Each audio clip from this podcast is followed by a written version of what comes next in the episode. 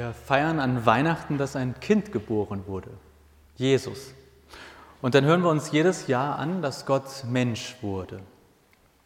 Das ist irgendwie schön, auch mit all den Lichtern an Weihnachten und der Musik. Aber mal ehrlich, das ist nicht schön, das ist eigentlich ziemlich verrückt.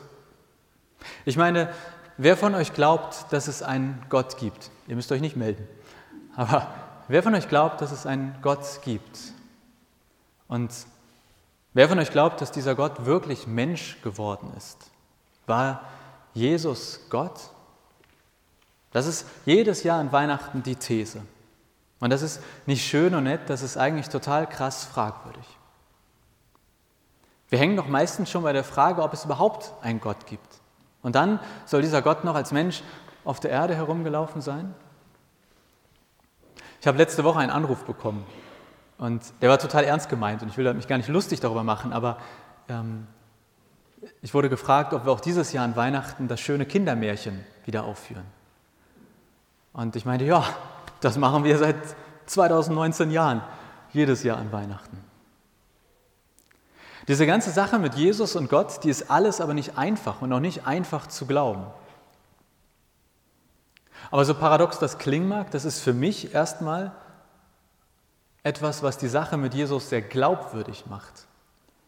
Denn sowas denkt man sich nicht aus. Wenn sich das mit Jesus und Gott wirklich jemand ausgedacht hat, dann war das eine der dämlichsten Ideen in der Menschheitsgeschichte.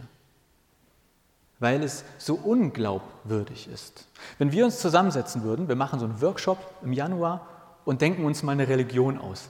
Mit Gott. Gott muss dabei sein und dann denken wir uns eine Religion aus. Solche Sachen gibt es, also sozusagen, aber das, es würde sehr, sehr wahrscheinlich nicht etwas herauskommen, was nahe dem, das nahe dem ist, was die Bibel über den christlichen Gott berichtet. Wir würden uns sehr sicher auch keine Weihnachtsgeschichte ausdenken. Wir würden uns ziemlich sicher etwas deutlich Glaubwürdigeres ausdenken. Und das ist für mich einer der Knackpunkte am Gott der Bibel. Diese ganze Sache mit Gott und Jesus, die hat sich seit 2000 Jahren nicht deshalb gehalten, weil sie per se so glaubwürdig ist. Nicht, es ist nicht so, dass seit 2000 Jahren Leute in der Bibel lesen und sagen, ich Depp, das stimmt ja alles. Nein, sie haben gesagt, was ein Unfug, was ein Quatsch. Also warum ist aus diesem kleinen Baby in der Krippe, na vorhin stand da noch eine Krippe, also aus dem kleinen Baby in der Krippe im Stall in Bethlehem so eine große Sache geworden? Weil sie sich bewahrheitet hat. Wahr ist, was sich bewahrheitet. Das gilt für die Wissenschaft und das gilt für den Glauben. Ich könnte viele wissenschaftliche Theorien aufstellen, aber ich habe jetzt mal Einstein als Beispiel genommen, Relativitätstheorie. Die hatte aufgestellt und bis heute gilt, dass diese Theorie sich bewährt hat. Sie hat sich bewahrheitet. Die Theorie hat der Praxis standgehalten. Und genau so ist es mit Jesus. Er ist dann die Wahrheit, wenn er sich bewahrheitet.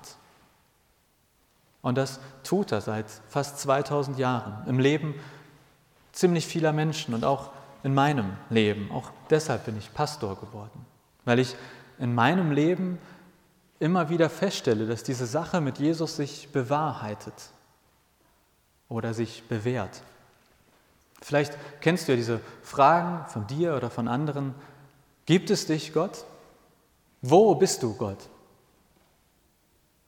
Hey, am Ende bin ich nur ein 30-jähriger Typ, der süchtig nach Fritz Cola ist und in seiner Freizeit niemals ein schwarzes Kleid tragen würde.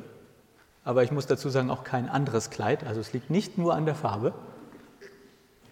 Aber für mich war und ist Jesus der Weg zu Gott. Ich habe mich gefragt und ich frage mich das immer wieder, wo bist du Gott? Oder wie bist du Gott? Und die besten Antworten habe ich bislang immer bei und durch Jesus gefunden. Deshalb ist für mich Jesus der Weg zu Gott. Und Jesus ist für mich die Wahrheit, weil er sich in meinem Leben immer wieder bewahrheitet, weil sich immer wieder bewährt, was ich über ihn lese oder gelesen habe. Und ja, Jesus ist für mich auch das Leben. Natürlich würde ich auch ohne ihn leben. Keine Sorge, das funktioniert. Aber für mich ist es wie ein Leben auf einem anderen Level und damit meine ich nicht, dass es mir immer gut geht. Schön wäre es. Ganz im Gegenteil. Aber für mich ist Jesus in den guten Zeiten meines Lebens wie ein Trampolin auf das ich springe und das mich in höhere Höhen schleudert als die, die ich selbst erreicht hätte.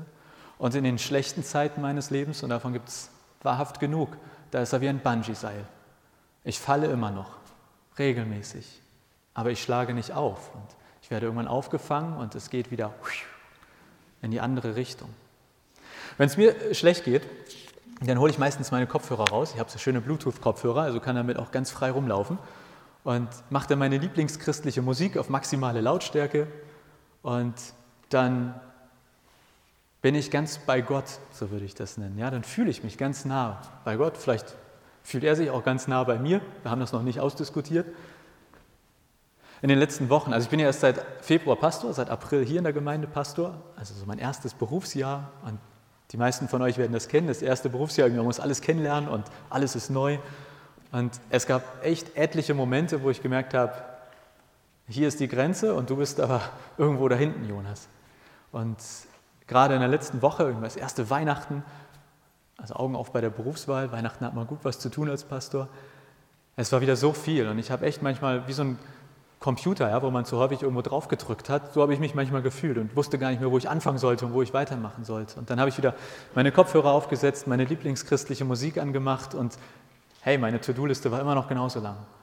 Aber all der Druck, all der Stress war weg. Und ich habe im Pastorat gegenüber getanzt und laut gesungen und habe nur gehofft, dass meine Freundin Trixie nicht nach Hause kommt und sieht, wie ich da am Abtanzen bin. Das war das Bungee-Seil, was mich wieder nach oben gezogen hat. Und ja, ich weiß, das kann man ganz unterschiedlich interpretieren, aber für mich bewahrheitet sich in solchen Momenten, was ich über Jesus in der Bibel lese. Dass er für mich da ist, dass ich mit all dem Mist in meinem Leben zu ihm kommen kann. Und dass er mich trägt, wenn ich keine Kraft mehr habe. Ich weiß, das klingt manchmal verrückt, diese ganze Sache mit Jesus und Gott und einfach zu glauben, nee, aber mich begeistert es immer wieder, immer wieder neu. Und deswegen stehe ich hier und erzähle euch von meinen geheimen Tanzbattles drüben im Pastorat, weil ich meine Begeisterung mit euch teilen möchte, weil ich nicht anders kann, als diese Sache mit Jesus zu empfehlen, dir zu empfehlen. Für mich ist klar, Jesus lohnt sich. Es lohnt sich, sich mal wieder oder ganz neu mit ihm zu beschäftigen. Und das ist für mich am Ende Kirche. Vielleicht die Aufgabe von Kirche. Kirche muss für mich nicht alles tun und alles sein, aber für mich muss Kirche das tun, was außer uns keiner tut. Gottesdienst feiern. Wo sonst soll ein Ort sein, um nach Gott zu fragen? Wo sonst soll ein Ort sein, um auch mit all den Zweifeln des Glaubens sich auseinandersetzen zu können? Wo sonst soll über den Gott der Bibel diskutiert und gestritten werden? Wo sonst als in einer Kirche kann ich das sagen, was ich gerade sage? Deshalb ist Kirche für mich unverzichtbar, unaufgebbar. Deswegen ist die Auferstehungskirche hier am Kurt-Adams-Platz für mich unverzichtbar und unaufgebbar.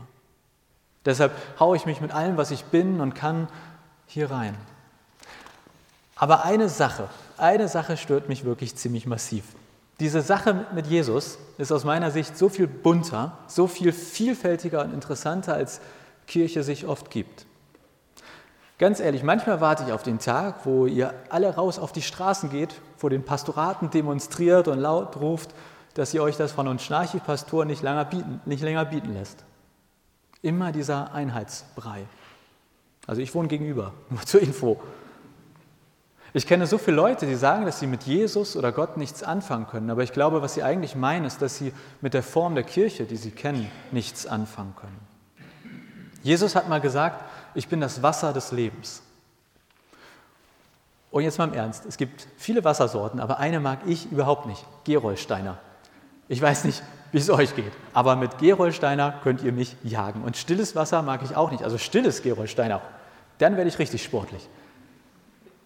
Und mir tut das leid, also ich möchte gar nichts gegen Gerolsteiner sagen, aber ich kann nichts dafür, dass das Wasser nicht schmeckt. Warum ich das sage?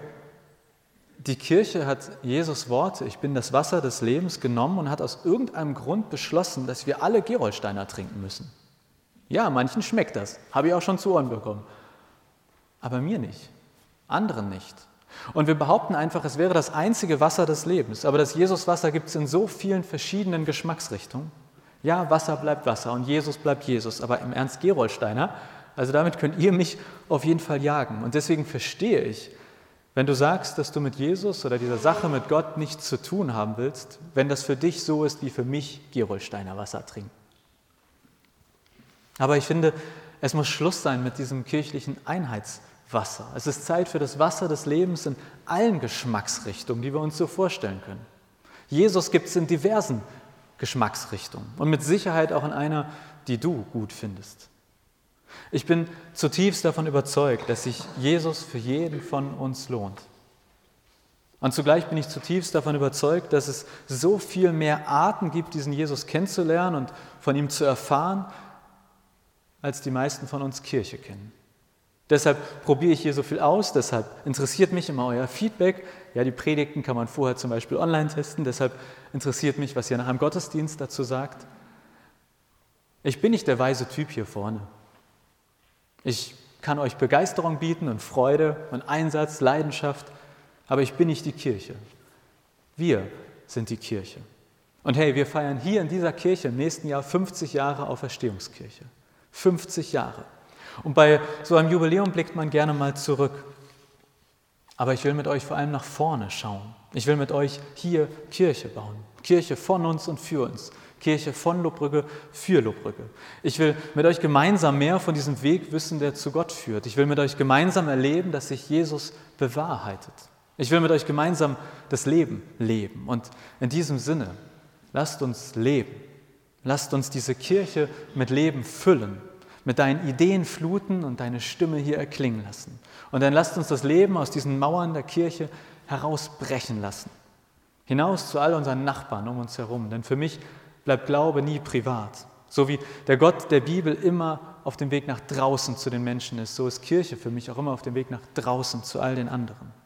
Wenn wir das Leben hier drin feiern, dann lasst es uns überschwappen lassen. In der Art, wie wir mit unseren Nachbarn umgehen, in der Art, wie wir uns ansehen wie wir mit den neuen Nachbarn am Bünd reden, in der Art, wie wir mit den kiffenden Jugendlichen im grünen Zentrum umgehen. 50 Jahre Auferstehungskirche. Und hey, ich habe Bock auf die nächsten 50 Jahre, auch wenn ich dann schon in Rente bin zum 100. Das muss ich an dieser Stelle anmerken. Ich habe Bock auf die nächsten Jahre mit dir, mit Jesus hier in der Auferstehungskirche am Kap der guten Hoffnung. Lasst uns Weihnachten feiern. Heute, morgen und an jedem Tag des kommenden Jahres.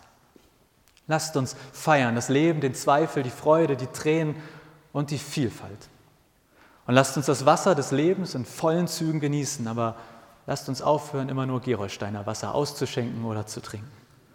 Weihnachten ist kein Tag. Weihnachten ist, wenn du mit Jesus deinen Weg zu Gott gefunden hast. Weihnachten ist, wenn sich Jesus in deinem Leben bewahrheitet. Weihnachten ist, wenn wir eine bunte, vielfältige und lebendige Kirche sind. In diesem Sinne wünsche ich uns allen, dass Weihnachten werde.